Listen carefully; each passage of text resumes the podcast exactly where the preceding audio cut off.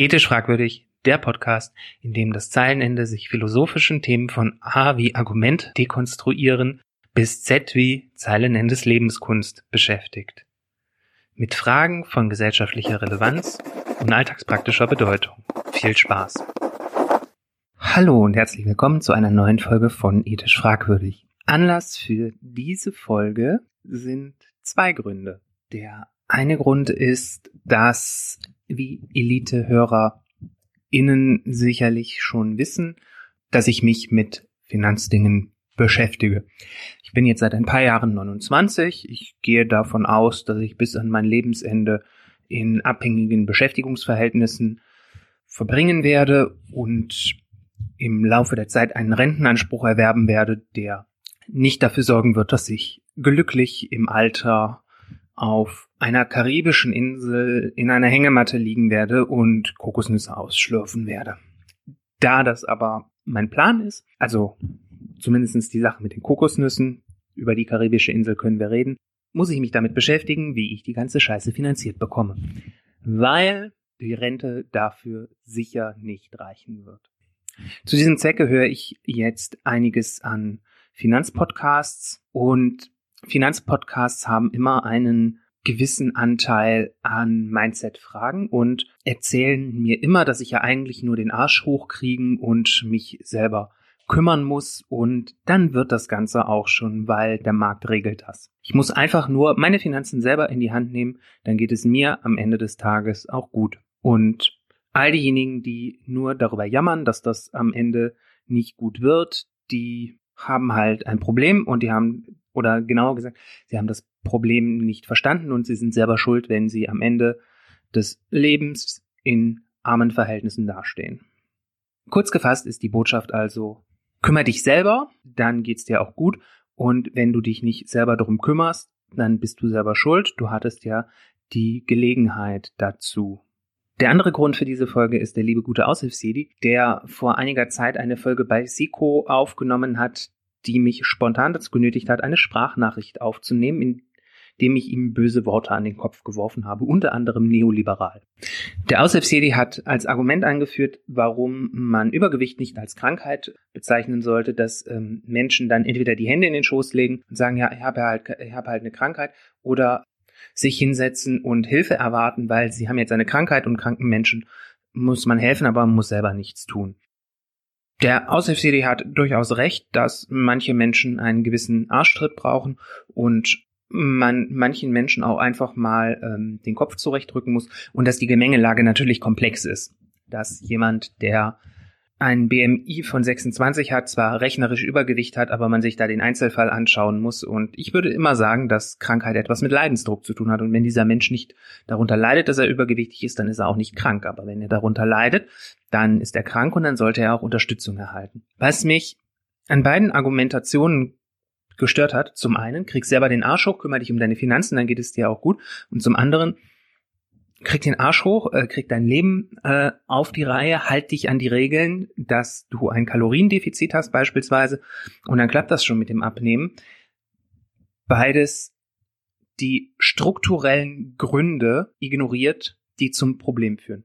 Wir haben auf der einen Seite haben wir das Problem Altersarmut, auf der anderen Seite haben wir das Problem Übergewicht. In beiden Fällen gibt es die Möglichkeit zu sagen, jeder, der nicht selber fürs Alter vorsorgt, ist selber daran schuld. Und deshalb muss sich jeder selber um seine Altersvorsorge kümmern. Beziehungsweise jeder ist für sein Gewicht selbst verantwortlich und soll bitte abnehmen, wenn das Übergewicht unglücklich macht.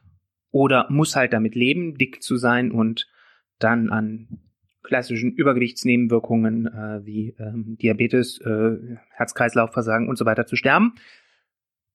Oder man kriegt eben den Arsch hoch und kümmert sich drum. Beide Argumentationen übersehen, dass es allerdings auch strukturelle Gründe gibt. Bleiben wir kurz bei diesem Übergewichtsding. Um zu verstehen, wie Übergewicht zustande kommt, reicht es nicht allein, seine Ernährung umzustellen. Schon das allein ist natürlich ein Problem. Du musst wissen, was gesunde Nahrungsmittel sind, was ungesunde Nahrungsmittel sind und du musst sie dir auch leisten können. Und solange Fleisch günstiger ist als Paprika, ist das ein Problem. Aber es äh, spielt noch sehr viel mehr eine Rolle. Es spielen Glaubenssätze eine Rolle vor allen Dingen. Jetzt bin ich wie so ein mentaler Coach. Aber wir alle haben Vorstellungen davon im Kopf, wie die Welt funktioniert. Ein ganz banaler Glaubenssatz ähm, bei mir ist zum Beispiel, ähm, Schokolade hilft gegen schlechte Laune. Und wenn ich schlechte Laune habe und gestresst bin, äh, so schnell kann meine Ratio gar nicht schreien. Finger weg vom Schokoriegel, dann sind schon drei Schokoriegel in mir drin. Bevor irgendwelche Reflexionsprozesse bei mir eingesetzt haben, habe ich schon gehandelt. Und das, obwohl ich von meinem ungesunden Verhaltensmuster sogar weiß. Und es macht mir tatsächlich auch zu schaffen, wenn keine Schokoriegel in der Nähe sind. Also zu sagen, räum doch einfach die Schokoriegel weg, ist auch keine Lösung. Das mache ich, wenn ich merke, dass ich äh, verstärkt Probleme mit meinem Gewicht beispielsweise habe, dann verschwinden für eine gewisse Zeit die Schokoriegel aus meiner näheren Umgebung. Dann müssen aber auch Menschen und Stressfaktoren aus meiner näheren Umgebung äh, verschwinden, weil ich sie sonst anschreie. Nun kann ich Menschen und andere Stressfaktoren halt nur in sehr begrenztem Ausmaß aus meinem näheren Umfeld verbannen, weil ich Menschen ja auch mag, das ist das eine, und zum anderen, weil ich halt erwerbstätig bin. Wenn ich jetzt schon Probleme mit dieser Frage habe und ich habe mal sehr erfolgreich sehr viel Gewicht verloren und ich immer noch mit meinen Glaubenssätzen zu kämpfen habe, dann ist die Frage berechtigt, wie geht das anderen Menschen? Wie geht es Menschen, die sich auch nicht als so resilient erwiesen haben, wie ich es wahrscheinlich bin? Die äh, eine gewisse Dickköpfigkeit an den Tag legen können, einfach weil sie von Natur aus zur Dickköpfigkeit erzogen worden sind. Dieser Mensch hat offenbar das Reflex Selbstreflexionsniveau eines Aushilfsjedis oder auch eines Zeilenendes noch nicht erreicht. Das ist gar nicht schlimm und das ist auch gar nicht intendiert. Unsere Gesellschaft ist so konstruiert, dass sie eigentlich gar nicht so viel Zeit lässt, immer mal wieder herauszutreten und sich kritisch zu fragen, was wir hier eigentlich tun. Und damit sind wir beim ersten Punkt wieder angelangt, nämlich der Sache, wenn sich jeder um seine Finanzen kümmert und es auf die relativ einfache Formel bringt, weniger auszugeben, als man einnimmt und, und dafür im Zweifelsfall die Ausgabenseite zu kappen und wenn das nicht weitergeht, die Einnahmenseite zu erhöhen, wird das ökonomische Problem auf den Einzelnen abgewälzt. Und das obwohl dieser Einzelne immer ein Teil eines Wirtschaftssystems ist. Eines Wirtschaftssystems, in dieser Mensch, in dem dieser Mensch nicht nur als Arbeitskraft gebraucht wird, sondern auch als Konsumfaktor. Das heißt, Wirtschaft funktioniert zumindest stark vereinfacht gesagt nicht nur deshalb, weil wir uns als Angestellte ausbeuten lassen, sondern weil wir uns doppelt ausbeuten lassen, weil wir anschließend auch noch unser sauer verdientes Geld verkonsumieren und damit unsere Löhne selber zahlen. Ich weiß, jetzt werden mich alle Wirtschaftswissenschaftler innen hassen, aber brechen wir es einfach mal auf diesen kleinen Nenner runter. Jetzt leben wir in einem kapitalistischen System, auch wenn es demokratisch ist. Das heißt, dass sich unsere Staatsfinanzen auch noch dadurch deckt, dass es der Wirtschaft gut geht. Weil Steuereinnahmen entweder so wie die Lohnsteuer auf unsere Arbeitskraft erhoben wird, Konsumsteuer wie die Mehrwertsteuer auf unseren Konsum erhoben wird und dann kann man noch Unternehmensgewinne äh, besteuern, die letzten Endes indirekt natürlich mit unseren Konsumsteuern zusammenhängen. Denn wenn ich ein Produkt kaufe, dann hat es auch irgendjemand verkauft und wenn es beispielsweise ein Daimler ist, den ich da gekauft habe, dann macht das Autohaus Gewinn, das den Daimler verkauft hat und dann macht auch noch der Daimler als Hersteller Gewinn. So, beides schöpft der Staat zu einem gewissen Teil ab und verteilt das um. Der springende Punkt ist jetzt nicht, dass jeder so wirtschaften sollte, dass am Ende des Tages noch genug übrig bleibt, sondern dass unser System nur dann funktioniert, wenn wir alle schön brav konsumieren. Und wenn wir gleichzeitig, davor, äh, gleichzeitig diese Ideologie, dass man weniger ausgeben sollte, als man einnimmt, auch auf den Staat anwendet und der Staat gucken muss, wo er sparen muss, dann spart er halt bei der Rente. Idealerweise könnte es jetzt natürlich so sein, dass wenn wir weniger Beiträge in die Rentenversicherung einzahlen, dann haben wir ja mehr Geld übrig, das könnten wir konsumieren, das würde dann zu mehr Steuern einführen. Ja.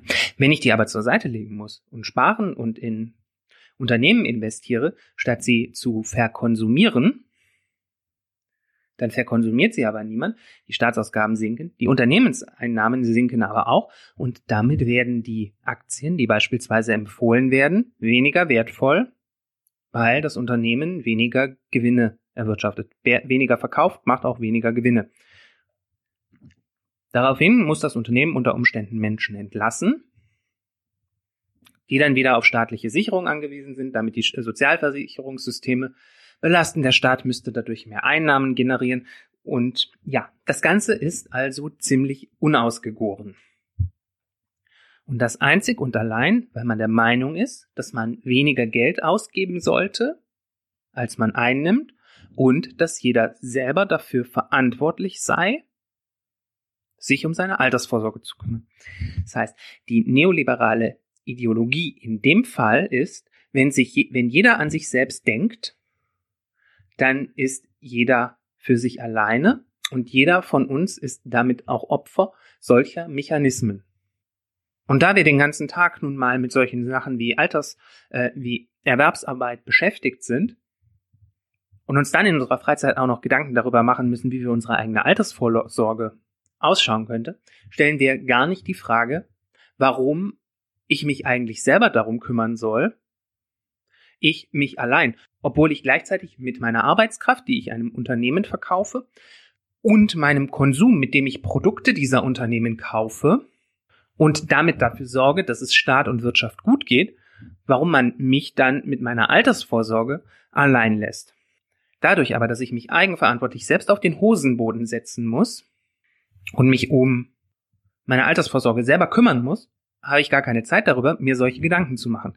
Schlimmer noch, ich bin sogar auch noch damit beschäftigt, mich mit meinen eigenen Glaubenssätzen zum Thema Geld auseinanderzusetzen. Denn auch da gibt es natürlich Glaubenssätze, die schneller zuschlagen, als man so denkt.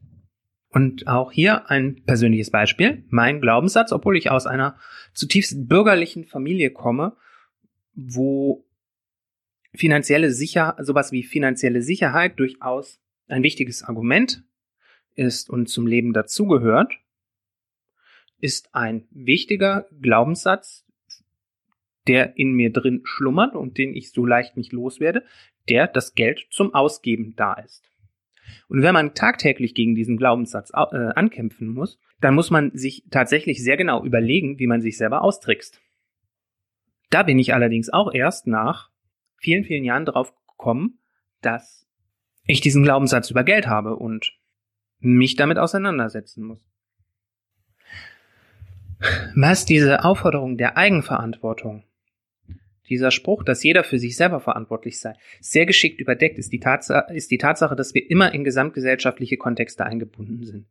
Dass, wie wir aufwachsen, bestimmt, was wir lernen über Ernährung, über Geld, über uns selbst und dass wir damit nur begrenzte Mittel an der Hand haben, uns selbst zu kümmern. Und dass es mindestens die Aufgabe eines Staates ist, uns die Mittel an die Hand zu geben, dass wir uns alle selber kümmern können. Und für diejenigen, die sich nicht selber kümmern können, aus den unterschiedlichsten Gründen, sei es, weil sie noch in Zeiten aufgewachsen sind, als es hieß, die Rente sei sicher, diese Menschen auch entsprechend zu unterstützen und nicht zu sagen, kümmert euch alle, um dann in 30, 40 Jahren festzustellen, dass man ein massives Problem damit hat, dass diese Menschen von ihrer Rente nicht mehr leben können. Die Konsequenz muss nicht sein, dass der Staat uns alle an der Hand nimmt, dass wir einen, einen paternalistischen Nudging-Staat haben, der sich um alle unsere Belange kümmert. Aber statt zu sagen, krieg selber den Arsch hoch, sollten wir uns immer erst einmal fragen, nein, sollten wir erst einmal immer dieses Problem eines Menschen, wenn jemand sagt, ich weiß es nicht, ich schaffe das nicht, wie soll ich für mein Alter vorsorgen, wie soll ich nur abnehmen, selbst wenn es nur zwei Kilo sind. Man sollte diese Hilflosigkeit ernst nehmen, man sollte sie respektieren, man sollte diesen Menschen Unterstützung anbieten, und zwar in der Form, sie zu fragen, was sie brauchen. Manchmal brauchen diese Menschen einfach nur jemanden, der solidarisch an ihrer Seite ist, der sie unterstützt, vielleicht ein bisschen kontrolliert. Manchmal brauchen diese Menschen aber auch einen solidarischen Staat oder solidarische soziale Gruppen, die beispielsweise anprangern, dass Menschen in Deutschland offenbar immer noch für 11 Euro die Stunde arbeiten gehen müssen, obwohl es rechnerisch erwiesen ist, dass diese Menschen zwangsläufig in Altersarmut landen.